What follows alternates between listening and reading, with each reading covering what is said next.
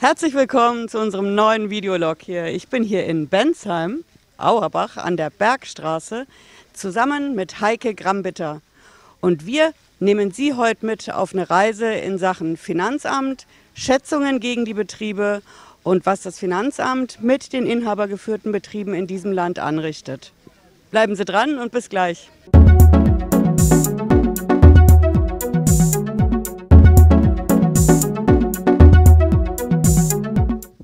Ich bin Patricia Lederer, ich bin Rechtsanwältin in der Frankfurter Steuerrechtskanzlei Lederer Law und ich sage nochmal herzliches Hallo hier an die Heike Grambitter. Hallo, hallo, hallo auch hier, ja, und herzlich willkommen. Ich freue mich wirklich auch, dass Sie da sind und dass jemand mit so viel Engagement so viel Gas gibt, dass wir gemeinsam ein Video drehen. Danke auch dafür. Dankeschön. Ich stelle mal vor, mit wem ich hier genau bin in Bensheim an der Bergstraße. Heike Grambitter führt mehrere Betriebe. Ähm, wir sind hier natürlich in Auerbach am Herrenhaus. Sieht man im Hintergrund ein wahnsinns beeindruckendes Gebäude mit extrem beeindruckender Küche innen drin. Und natürlich, ein zweiter Betrieb ist das Varieté Pegasus, mitten in der City von Bensheim. In beiden Orten geht es richtig gut zur Sache und ich habe hier jemanden stehen, der über eine wahnsinnig große Erfahrung verfügt. Und nicht nur so eine Erfahrung, sondern natürlich auch im letzten Jahr natürlich das Thema The Voice of Germany. Die Senior Voice, da hat jemand ordentlich abgeräumt. und ähm, trotzdem haben wir heute ein relativ ernstes Thema und das ist natürlich die Jagd der Finanzämter und der Behörden auf die Betriebe, die inhabergeführten, vor allen Dingen an der Bergstraße. Das klingt drastisch, die Jagd. Ähm, es ist auch drastisch. Die Betriebe, vor allen Dingen die Gastronomie und Veranstaltungsbetriebe an der Bergstraße, sind dauernd und immer mehr konfrontiert mit Steuerprüfungen, mit extremen Zuschätzungen, so nennt sich das im Steuersprech, und ganz drastischen Vollstreckungsmaßnahmen von den Behörden. Und darüber wollen wir heute mal sprechen, was das eigentlich konkret für die Menschen wie Heike Grambitter bedeutet. Und wir haben eine Besonderheit. Wir gucken diesmal, was kann man besser machen. Wir haben einen Lösungsvorschlag, den bringen wir natürlich erst Richtung Ende des Videos. Und wer hier mehr wissen will in Sachen Steuer- und Finanzamt, bleibt natürlich super gerne, bleiben Sie in unserem Kanal. Lassen uns ein Abo da, ein Däumchen hoch und wir legen jetzt mal richtig los. Okay. Na? Was haben Sie zur Betriebsprüfung erlebt konkret mit dem Finanzamt? Ähm, ich finde es total schwierig, dass Prüfer reinkommen in einen Betrieb und schon mal von Anfang an eine Schuld vermuten. Eine Schuld ähm, von Menschen, die ihre Unschuld beweisen müssen, ist für mich der dickste Klops. Ähm, eine Unschuldsvermutung gibt es nicht. Ich habe persönlich erlebt, dass man mir gesagt habe, hat in der Gastronomie wird immer betrogen, ja. Und als ich darauf hingewiesen habe, dass es nicht ganz mit rechten Dingen zugeht, wenn man sofort sagt, ich hätte betrogen oder wir hätten betrogen, dann wurde das einfach abgebügelt. Man hat überhaupt keine Chance, auch wenn man, wie wir jetzt, ähm, Kassen hat, die dem neuesten Standard entsprechen und alle Schwundlisten führt, dann ist es im Gegenteil schon wieder so, dass man aus dem Raster fällt. Hm. Weil Betriebe wie wir, gastronomische Betriebe, werden über eine Software durchgenudelt von den Finanzämtern und damit wird dann eine Zuschätzung gemacht, also dazu. Es bedeutet, wenn ich jetzt einen Umsatz gemacht habe mit Blood, Sweat and Tears, also mit allem, was ich kann und dann wird gesagt, nee, du hast einfach mehr verdient. Und es wird nicht begründet, also das Finanzamt ist überhaupt nicht in der Pflicht zu beweisen, dass ich mehr verdient habe oder irgendetwas nicht angegeben hätte. Nein, wir sind in der Pflicht. Wobei, wie soll ich denn bitte sehr, wenn ich es gar nicht mehr verdient habe, wie soll ich denn beweisen, dass ich es nicht mehr verdient habe? Mhm. Der berühmte Beweis des Gegenteils, ne? Ja. Das, ähm, ich denke, wir sollten es ein bisschen erklären für die Zuschauer, was das mit dieser Software auf sich hat ja. und mit diesen pauschalen Schätzdingern. Ja, ähm, genau. Die Software, das ist ein Ding, mit dem das Finanzamt arbeitet. Ähm, die Prüfer kommen mit dem Laptop an und jagen diese Unternehmenskennzahlen von der Firma durch Richtig. ein Programm. Ähm, die Software, die die Beamten benutzen, hat dann so Schätzmethoden drin, nennt sich zum Beispiel Chi-Quadrat-Test, äh, Rohgewinnaufschlagsatz. Schauen Sie in unsere Videos dazu gerne rein, denn das sind abenteuerliche Rechenmethoden, das sind solche langen Excel-Formeln, die kein Finanzbeamter verstehen kann. Wir arbeiten mit Steuerberatern zusammen, die jedes Mal bei der Prüfung die Beamten fragen, können Sie mir das erklären? Nee, es kann Worauf keiner erklären. Das? Nee, eben, es passt ja. ja. auch überhaupt nicht. Also die Betriebe sind ja Unikate. Wenn ich nicht gerade jetzt einen ähm, Betrieb prüfe mit dem großen M, dann mhm. habe ich überall Unikate eben vor mir. Und es ist jetzt bei uns zum Beispiel im Varieté ist es so, dass wir Gutscheine verkaufen, die auch für Gastronomieleistungen sind. Ja? Mhm. Die sind, wenn sie direkt gebucht werden, sind die auch für Essen gültig. Das verkaufe ich jetzt in 2019 oder in, mhm. stopp, hm, Rewind. Das verkaufe ich in 2017. Der Gast ist aber erst in 2019. Genau. Also meine Zahlen können gar nicht für die Software stimmen, ja. Und dann wird immer gesagt, das ist überhaupt nicht vergleichbar. Ja, stimmt, es ist nicht vergleichbar. Dafür müssten Sie sich, lieber Herr Schäfer oder Ihre Menschen, Mannen oder Frauen, ja, müssten sich die Mühe machen und müssten einen Betrieb auch nach den Betriebsbesonderheiten, wie es zum Beispiel bei den Ärzten ist, da gibt es nochmal extra Begründungen für Fälle, die außerhalb der Norm liegen. Also es ist ist nicht vergleichbar und wird über einen Kamm geschoren und dann wird sofort zugeschätzt. Mhm. Das ist, das ist das große Problem, dieses über einen Kamm scheren. Ähm, wir haben das neulich gehabt in einer Gerichtsverhandlung, da war ich beim Finanzgericht in Kassel. Da hat der Beamte ausdrücklich gesagt, wenn das ein Betrieb ist, der anders läuft, und genau darum geht es ja, das ist ja das ja. Besondere, ja. was die Betriebe ausmacht, dann müssen wir den erstmal normalisieren. Das war das Wort, was der verwendet hat. Das heißt, mit diesen gesamten Schätzmethoden werden unterschiedliche, abwechslungsreiche Be Betriebe über einen Kamm geschert. Ja, man begünstigt Und eigentlich die Systemgastronomie. Am Ende ja. des Tages werden wir alle hier Köttbullar essen oder wir essen dann Nudeln vom bekannten Hersteller, egal von wem. Es ist aber, was ich gerne machen möchte, ist eine Gastronomie mit System und keine Systemgastronomie. Wenn mhm. Sie sich umschauen, hier an so einem Ort, ja, kann es doch nicht sein, dass man eigentlich die Menschen zwingen möchte, Schnitzel durch die Fritteuse zu ziehen. Wir haben mhm. festangestelltes Personal und ich kann noch nicht mal sicher sein, dass diese Menschen, die wir hier anständig und gut bezahlen, dass die am Ende eine Rente bekommen werden. Das habe ich in ganz vielen Schreiben auch dem Finanzamt dargelegt. Ich habe alles aufgelistet. Ich habe die Gehälter aufgelistet und die Sozialabgaben. Die Kennzahlen sind falsch. Man stößt überall auf Granit. Auch bei den Verbänden stößt man auf Granit.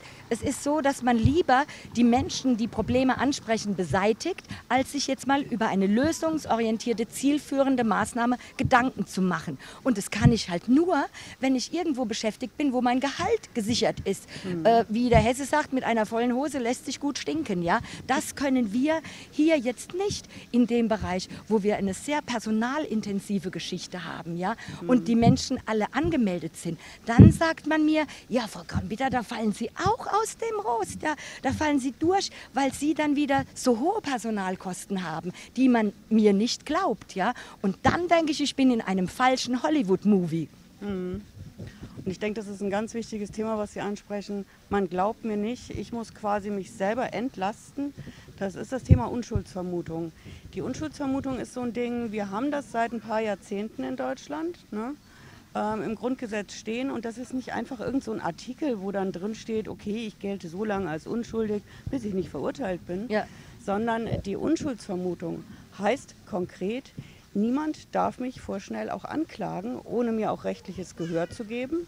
Sollte ich vielleicht auch hier mal sagen. Ne? Ja, Gehör. Ähm, Gehör und ähm, Unschuldsvermutung heißt aber auch ein ganz wichtiges anderes Ding. Wenn jemand mich für was schuldig hält, dann trägt er die Darlegungs- und Beweislast. Auch wieder dieses Rechtsprech, aber dann muss derjenige beweisen, dass ich was falsch Richtig. gemacht habe und nicht ich wiederum den Beweis des Gegenteils antreten. Wir versuchen das auch immer Mandanten zu erklären. Es ist nicht erklärbar. Nee, ist Wie soll nicht. ich das Gegenteil beweisen? Also eins ist ja halt auch noch ganz wichtig.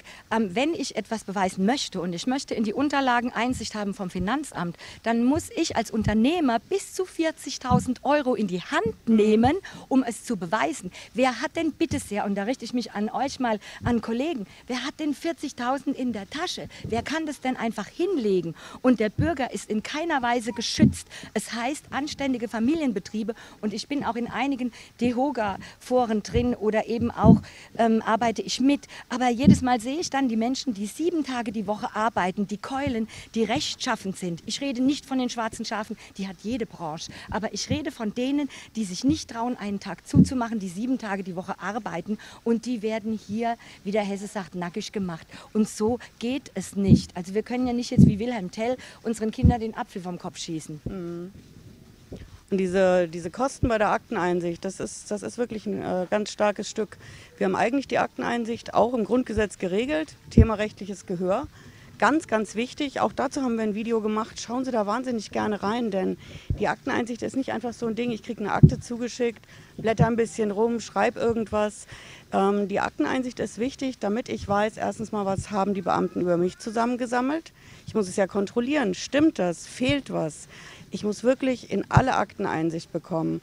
Und das ist theoretisch ein Anspruch mittlerweile nach unserer Datenschutzgrundverordnung. Ja. Und was sagt mein Steuerberater über mich? Ja, das sehe ich ja auch erst bei der Akteneinsicht. Hat der Steuerberater Absolut. sich solidarisch verhalten oder hat er eventuell noch, um dann auch ähm, weiterhin gut dazustehen, ähm, mich auch so ein bisschen ja, ähm, neben runterfallen lassen, weil es einfach jetzt nicht en vogue ist oder weil es gerade mal nicht passt. Ja?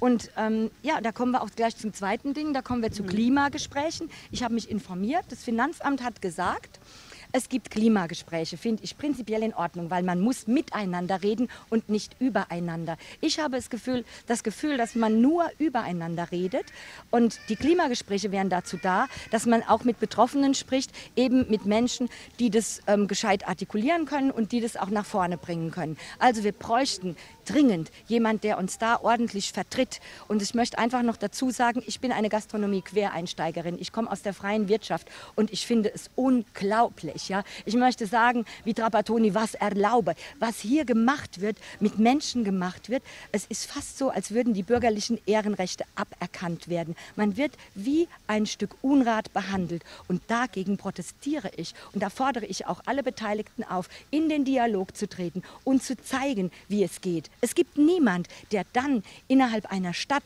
oder auch eines Landkreises zu den Menschen hält. Nein, im Gegenteil, man wird irgendwo in eine Ecke gedrängt. Das kenne ich nicht. Wir haben auch eine Werbeagentur. Ich war immer gut angesehen als Werberin, ja.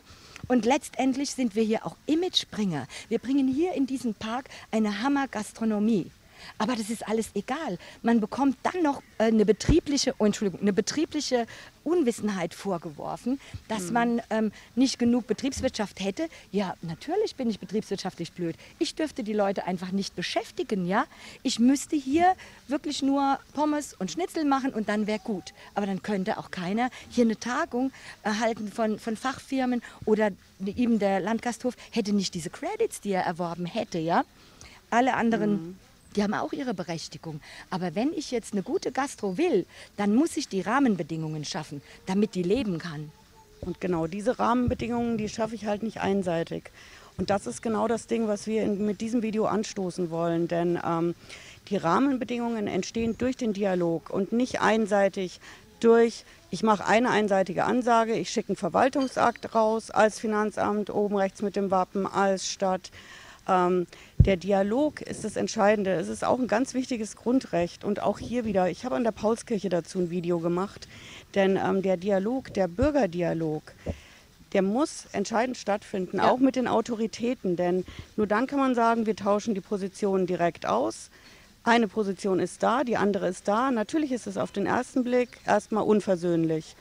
Aber der Dialog fördert doch, dass man irgendwo an irgendeiner Stelle mal zusammenkommen kann oder zumindest das ein oder andere Verwaltungshandeln in eine andere Richtung mal kriegen kann, indem man zum Beispiel zeigt, was, was wird da mit dem Betroffenen eigentlich gemacht. Ja, was wird da angerichtet durch eine Sache, die einfach zur Post geht. Ähm, die Beamten wählen auch oft aus Textbausteinen aus. Ich will ja gar niemanden in Schutz nehmen, aber nee, die Sachen gehen raus und ähm, freitags, freitags, wenn ich jetzt irgendwo Löhne mhm. zu bezahlen hätte und es kommt zu einer Kontensperrung, kommt es immer freitags interessanterweise und dann wird es, was ich ganz unverschämt finde, dann wird vor allen Dingen auch der Betrag den man sich nimmt, der wird dem zugeordnet, wie man es gerade möchte. Ob da ein Verfahren läuft oder nicht, das ist ähm, ja, das ist einfach gelebtes Unrecht. Ja? Ich, mir fällt nichts mehr ein, mir fehlen die Worte, passiert bei mir selten. Ja? Aber es ist gelebtes Unrecht. Und da möchte ich, dass die Menschen, die ich, die ich anspreche, ein Herr Minister Schäfer, ein Staatssekretär Worms, der auch mit der Frau Worms, VSG, verheiratet ist. Interessante Kombination, ja. Ich möchte, dass hier gute Sachen unterstützt werden, dass die Menschen, für die ich Verantwortung übernehme mit meinem Geschäftspartner, dass die geschützt sind und dass sie später eine Rente bekommen. Und keiner redet davon, was in der Gastronomie für Kostensteigerungen gewesen sind, wo es in 2007, als wir angefangen sind, mit 6,50 Euro für die Aushilfen anfing wir schon 7,50 Euro bezahlt haben, aber im Moment sind wir bei schlaffe Euro 9,19 Euro. Es gibt immer mehr Gesetze, die Mitarbeiter schützen, was richtig ist. Ich muss Freizeiten gewähren, soll aber ständig offen haben, ja. Und so etwas gibt es in anderen Wirtschaftszweigen eher nicht. Ähm, es gibt es nicht, dass so ein ein Unrechtsverhalten wirklich auch läuft. Ich kann mir nicht vorstellen, dass man es auf ewig so laufen lässt, weil dann hat man wirklich nur noch Systemgastronomie. Und ich wünsche mir, dass es mehrere Menschen gibt, die dieses Video sehen, die jetzt reagieren und die vielleicht den Mut haben, mich in eine Talkshow einzuladen. Das mhm. sollten sie mal tun, weil es werden immer nur sehr gefällige Menschen eingeladen. Das ist mal ein starkes Schlusswort, oder? Ja, ich denke, wer auch immer sich dazu ermutigt fühlt, bitte lassen Sie uns unbedingt einen Kommentar da. Direkt hier unter dem Video in den Kommentaren, schicken uns eine Mail, ähm, rufen uns an, lassen gerne ein Abo oder ein Däumchen hoch da. Aber das Entscheidende ist, Kommentare, Fragen, Feedback. Mitmachen, Wir ja. gehen dazu auf jeden Fall in den nächsten Videos ein, denn das Entscheidende ist, mitmachen, gemeinsam dafür kämpfen, dass es besser wird. Ja, ich habe noch ja. eins. Gastronomie, das ist Genie, das ist Kreativität wie noch nie. Es ist verkehrt, wenn ihr es nicht hört. Ihr macht's verkehrt, ihr lasst es einfach nur verrotten. Kommt endlich zu euch, steigt in die Klamotten. So. Stark. Danke fürs Zuschauen. Wir sehen uns nächsten Freitag wieder. Ciao.